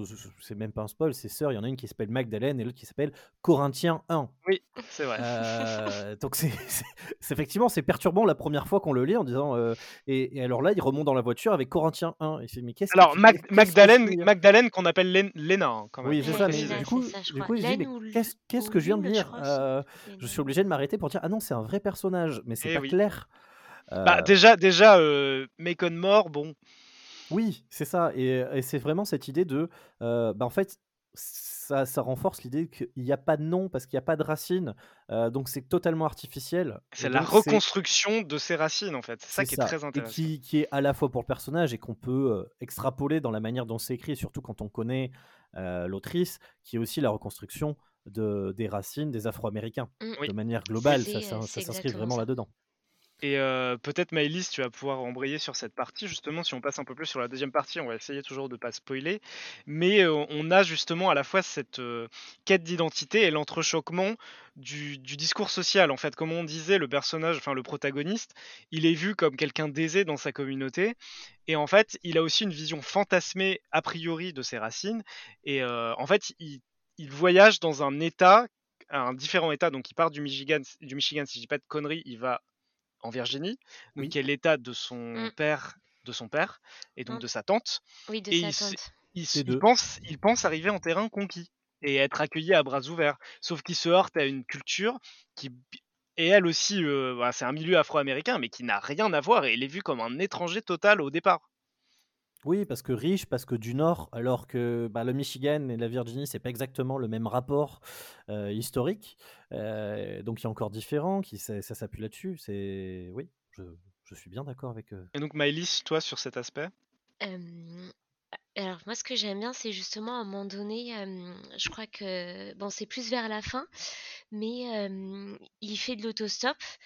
Euh, Enfin en tout cas Ouais. il, il se fait récupérer par un, un, un mec qui lui propose un coca etc. Et à la fin en fait ce qui est marrant c'est que euh, justement, il lui dit, bah, qu'est-ce que je te dois pour Oui, euh, la veut, il course? veut, il veut payer le coca. Bah, voilà, il veut payer le coca. Et en fait, le mec le prend hyper mal et lui dit, bah, en fait, ça va, en fait, je suis pauvre, mais euh, je suis quand même capable, enfin, de faire montre de gentillesse, quoi. Enfin, c'est pas exactement comme ça, mais c'est pour montrer vraiment que hum, qu'il y a vraiment une différence, en fait, de hum, à la fois de culture et à la fois de de hum, Ouais, de statut en fait.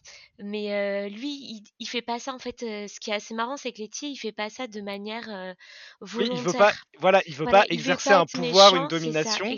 Il exactement. le Mais fait par réflexe de classe. voilà et il le fait inconsciemment et hem et et du coup, en fait, ces personnes qui sont face à lui, heu, finalement, il y a il y a quelque chose dans leur ego qui est blessé, qui est, Ouais. hem, qui est touché Heu, alors qu'en fait, bon, honnêtement, heu, tu un peu pitié de lui, enfin, parce qu'il fait pas exprès, tu vois ce que je veux dire? C'est illustré de manière remarquable, sans celle-là je la divulgage pas, mais par la scène du bar, ah où il a un mot, un mot pour lui qui est complètement naturel, mais qui est pris personnellement Mmh par mh. tout le, tout le public, tous les clients du bar, et qui donne une situation tellement tendue que c'est vraiment bien restitué, je trouve. et c'est ça le pire, c'est qu'en fait, heu, tu presque, mmh, alors je dirais, tu pas honte de lui, mais des fois enfin, des fois alors que tu sais qu'il est quand même noir, donc Mhm. il subit aussi le racisme des blancs et cetera, mais des fois, tu as presque envie de, mmh, tu parfois, tu as envie de dire: «Mais franchement gars, heu, mais tu nul, enfin vraiment t'es Ouais. con quoi, putain, enfin vraiment». Alors, on ne dit pas con, on dit conditionné. Ouais, conditionné, exactement. Mais heu, c'est enfin voilà et ça, c'est assez marrant parce que justement quand il se frotte, heu, à tous ces nouveaux pays et cetera, c'est là où tu vois vraiment la différence de classe. Ouais. C'est là où tu vois et puis enfin, mmh, il y a un côté aussi de de l'honneur, du travail et cetera. Parce qu'au final, en fait, tu te rends compte que Letty, il a jamais vraiment travaillé. Enfin, certes, il a Mhm. travaillé avec son père, mais mais c'est pas un vrai travail, par exemple de la terre, c'est pas un vrai travail de Ce qui était le cas de son père et de sa tante, et voilà, justement, les, leur description des. Alors, moi, ce que j'ai trouvé génial, c'est leur description des animaux, qu'on des noms genre euh, Abraham Lincoln la vache ou je sais plus quoi, Mmh et ils ont tous quand même un côté majestueux, enfin, dans leur imaginaire et dans la manière dont ils le racontent, qui a un rapport complètement différent, comme tu le dis très bien, au travail euh, très, on va dire, comptable de, de son père et de, bah, de, de ce qu'il hérite en fait en tant que fils du business familial. Mmh mh. Oui, puis il hérite, par défaut, parce qu'en plus ça Ouais, l'intéresse même pas, il a pas tout envie et fait. cetera et il le fait par défaut et du coup c'est hyper enfin, donc au final ça montre vraiment qu'effectivement en fait, c'est un fils à papa quoi, enfin, mais Mais, sans mais être un fils à justement, papa.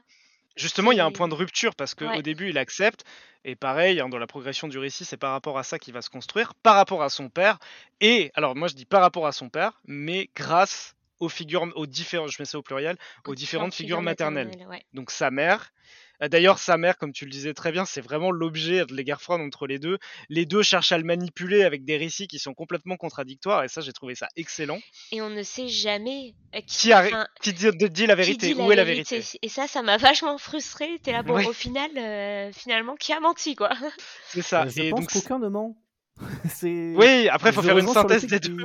qu'il n'y a pas de manichéisme, aucun ne ment, et que tous les personnages sont quand même en, en fond relativement pas mal pourris euh, Oui, et assez dérangeants, euh, mais ce qui est intéressant, mais du coup, il se construit aussi, euh, comme on le disait, par rapport à sa tante, hein, par rapport euh, à. Agar, euh, par rapport à Reba, donc la troisième euh, de cette, de cette, enfin, de cette, ce, ce côté de la famille.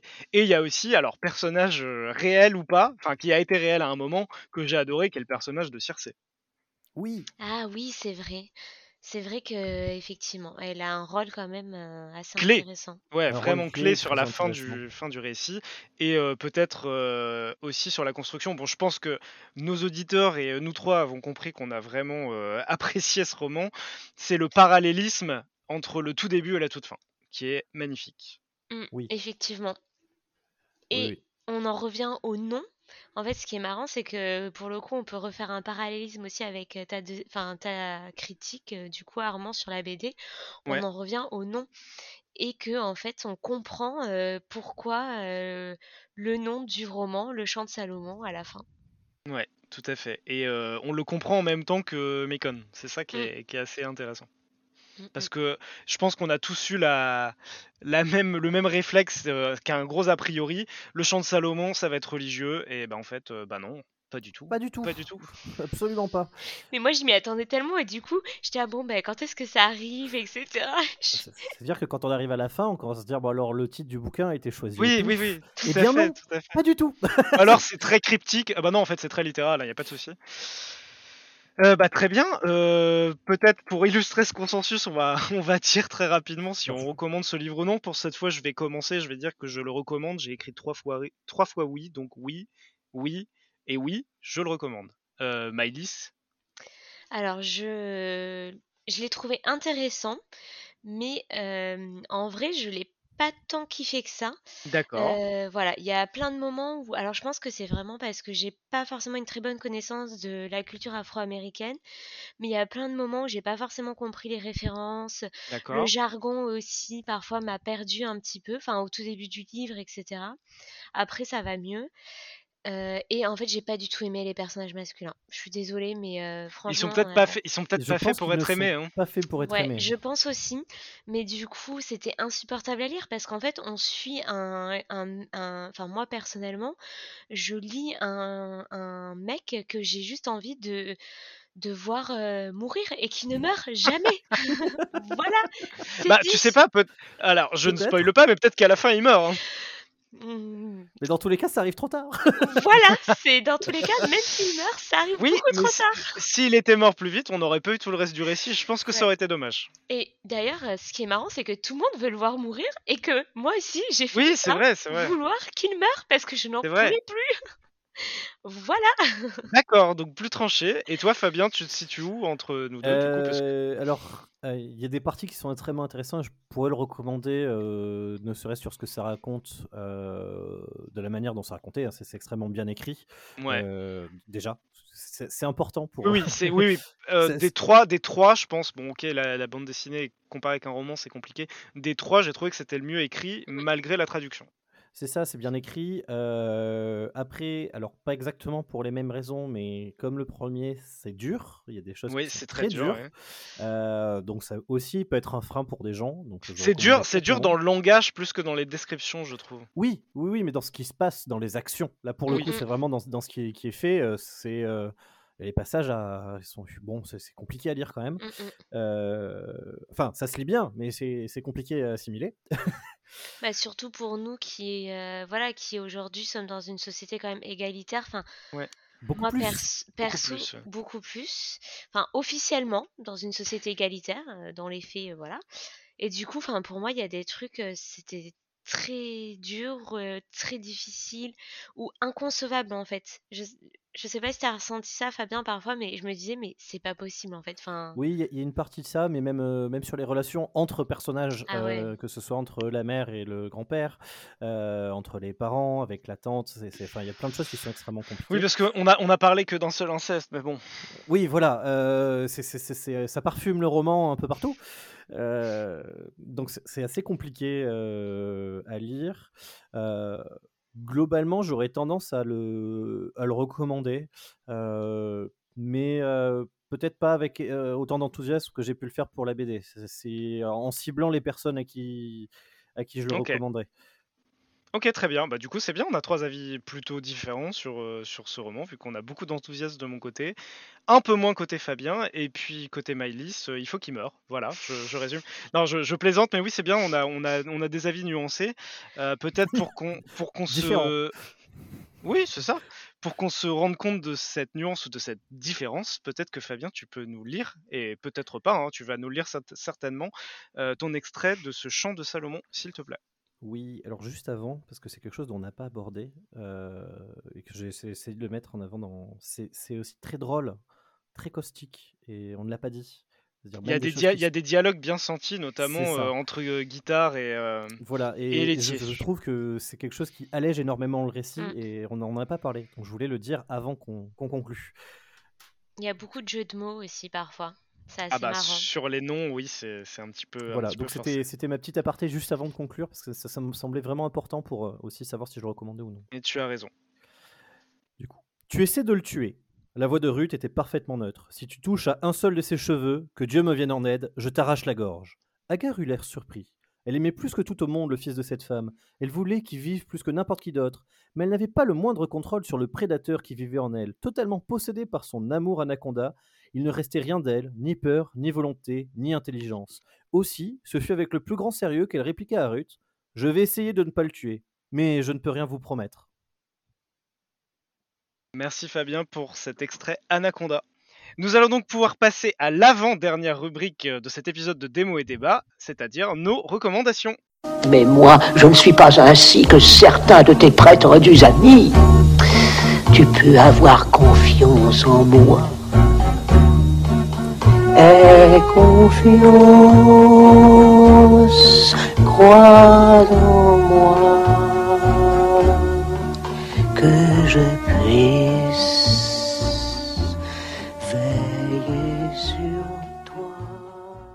Alors, nos recommandations pour ce mois-ci, je donne l'honneur à Maïlis. Euh, Qu'est-ce que tu vas nous recommander à nous et à nos auditeurs ce mois-ci? Alors, euh, on va sortir un petit peu euh, du côté incestueux. Et ce que je recommande, c'est un roman graphique de Daria Schmidt, Le bestiaire du crépuscule. Donc, c'est un livre roman graphique plutôt autour de la fantasy, etc. Un peu à la Lovecraft. Donc, c'est Mhm. intéressant parce que ça reprend un peu les mêmes principes des monstres, etc. Dans, que dans la BD Oublie mon nom. Mais c'est quand même un peu plus poétique et, et moins tragique que les deux tomes que nous avons lus précédemment. Et en, en termes de thème, très grossièrement, ça parle de quoi? Hum, bah, bon, attends, faut que je réfléchisse à comment expliquer ça. Oh, c'est juste des monstres, hein, Euh, faites pas chier. Je te En pose fait, des questions, moi. en fait, c'est l'histoire d'un gardien de parc, euh, voilà, qui vit dans un, dans les reflets en fait, les miroirs, euh, les choses comme ça. Et euh, du coup, euh, ben, il en a marre en fait de, voilà, il en a, en fait, ça s'appelle Providence. Donc euh, du coup, c'est assez marrant parce que en gros, c'est Providence qui vit dans un parc et euh, c'est grâce à lui que euh, bah, les gens se rencontrent. voilà, en fait, il crée la, la Providence entre guillemets, d'où son nom. Sauf qu'au bout d'un moment, il en a ras le cul. et que du coup, il décide, voilà, de partir. Mais du coup, ben, ça crée, on va dire, des eaux troubles.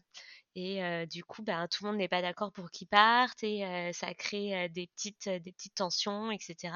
Et euh, il y a des choses qui se passent. euh, voilà. Ok, merci. Et toi, Fabien, tu nous recommandes quoi ce mois-ci? Eh bien, de mon côté, moi, je vais refaire une recommandation plus cinéma. Et je vais vous recommander d'aller voir Le Chapeauté 2, qui est actuellement au cinéma. D'accord. Euh, qui est un film d'animation euh, qui reprend des personnages de- issus de Shrek.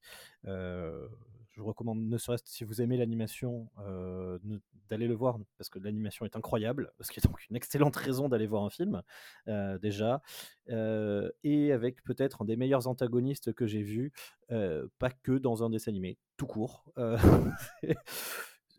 qui aussi, bah, après, sa destination des enfants à la base, mais qui est donc extrêmement drôle. Mhm. Donc ce sera ma recommandation du mois. Faut-il avoir vu le premier pour voir le chapeauté 2 Eh bien, absolument pas. Euh, c'est donc très bien fait. Si vous l'avez vu, il y a quelques éléments que vous comprendrez euh, rapidement, mais c'est absolument pas nécessaire. Très bien, merci Fabien. Euh, je vais rester dans le cinéma. Moi, je vais vous recommander quelque chose que j'ai pas vu récemment, mais qui vient de sortir. Je vais vous recommander After Sun, qui est le premier film de Charlotte Wells. Euh, ça me permet déjà de placer de manière complètement éhontée euh, et pour me flatter de, de dire que je l'ai vu à Cannes, donc qui était euh, projeté en tant que premier film. C'est un, un film qui raconte les vacances, on va dire, d'un jeune homme, d'un jeune papa et sa fille qu'il partage avec sa mère divorcée, dans mon souvenir. Euh, donc, Mm. euh, comme je disais, c'est un premier film. Ça se passe en Turquie, avec euh, pas mal de, de recours à des une mise en scène parfois onirique, un petit peu. On retrouve un peu ce qu'il y a dans la deuxième partie du Chant de Salomon, où on ne sait pas si ça se passe vraiment. C'est assez trouble, mais c'est très très bien mis en scène, c'est très très bien joué. Euh, c'est euh, un film qui est porté par Paul Mescal, qui est un des acteurs britanniques émergents que vous allez voir, à mon avis, dans plein de films, et notamment des films grand public, très très vite. Donc je vous le recommande chaudement. C'est sorti cette semaine, je crois. Donc euh, foncez, euh, c'est une valeur sûre, je vous recommande. Merci à tous les deux hein, pour vos critiques et vos recommandations. Euh, bah, on va faire des, reco- des- des remerciements personnalisés. Merci Fabien Eh bien, merci Armand. et merci Maïlis. Eh ben, merci encore de m'avoir invité. J'espère que tu auras apprécié l'expérience et que Fabien, tu auras de nouveau apprécié l'expérience qu'on vous réentendra dans Démo et Débat. Il ne me reste plus qu'à vous dire, à vous et à nos auditeurs, euh, au revoir et à la prochaine.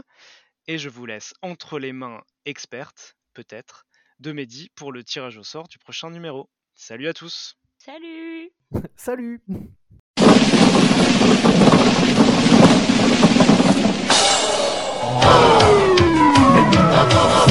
Bon, Et merci Armand de me laisser la parole. Nous passons en effet à la dernière rubrique de cet épisode, le tirage au sort. Pour ce tirage au sort, euh, je vais accueillir évidemment les chroniqueurs du mois prochain, qui seront là donc pour l'épisode de mars. Et ce sont deux nouveaux. Bonjour Océane. Vous ne l'entendez pas car Océane a un petit problème de micro, donc je vais interpréter les signes qu'elle me fait à la caméra le temps de ce tirage au sort. Et elle vous dit bonjour de manière énergique. T'arrives vachement bien à interpréter quand même ce qu'il dit. Bonjour à tous. Raphaël, qui est aussi donc là pour la première fois, ça va, tu n'es pas trop nerveux? Là, là, si, je, je suis comme, euh, comme dans une fameuse scène de Y a-t-il un pilote dans l'avion Pour ceux qui en Ah oui, je vois. C'est un, un gif. Euh, nous allons donc passer au tirage au sort. Pour rappel, le concept euh, du tirage au sort, c'est que nous prenons dans la liste entière de toutes les propositions que vous nous avez faites à podcastdmed.gmail.com deux livres et une BD. Nos chroniqueurs et chroniqueuses ont le droit à un seul veto pour mettre de côté un livre qui ne les satisfait pas. Et on commence tout de suite avec le premier livre tiré au sort. Oh, Il la s'agit. D'un roman français de 1968. Il fait 338 pages, est écrit par Marguerite Yourcenar et s'appelle L'œuvre au noir. Océane, est-ce que tu peux me faire un signe pouce bas ou pouce haut en fonction de si tu mets ton veto ou pas? Enfin, plutôt pouce haut si tu acceptes le livre, pouce bas si tu mets ton veto. Ce sont des pouces hauts, donc pas de veto de la part d'Océane. Raphaël, Euh, pff, total inconnu là. Bah, faut bien y aller. Allez, non, pas de veto. Pas de veto et pas de veto pour moi non plus. Deuxième livre. On part cette fois-ci au Royaume-Uni avec un livre écrit en 2019. Il fait 560 pages, s'appelle Le cœur de l'Angleterre et écrit par Jonathan Coe. Coe, C-O-E. Raphaël, c'est toi qui commence cette fois-ci. Est-ce que tu mets ton veto? Moi, j'ai un peu envie de mettre mon veto. C'est ton choix. Ouais, je pense que je vais mettre un petit veto. Le veto est mis de la part de Raphaël, donc je ne te demande pas, Océane. Raphaël, tu n'as plus de veto. Le prochain livre tiré est un roman français de 288 pages, paru en 2010, écrit par Fouad Laroui et qui s'appelle Une année chez les Français. Océane, est-ce que tu acceptes ce livre? Je pouce haut, donc pas de veto de la part d'Océane. Moi non plus, je n'en mets pas. Nous avons donc nos deux romans. Et on passe à la BD. Première BD date de 1998. Elle nous vient de Nouvelle-Zélande, écrite par Dylan Horrocks et s'appelle Hicksville. Elle fait 274 pages. Raphaël, tu n'as plus de veto. Je de veto. me tourne donc vers Océane. Qui me fait un signe perplexe. Et qui accepte finalement, après une longue hésitation. Donc nous avons nos trois œuvres. L'œuvre au noir de Marguerite Yourcenar, Le cœur, non, Une année chez les Français de Fouad Laroui et Hicksville de Dylan Horrocks. On vous souhaite à tous euh, un bon mois de lecture. Au revoir Raphaël, au revoir Océane Au revoir. et au revoir à tous les auditeurs.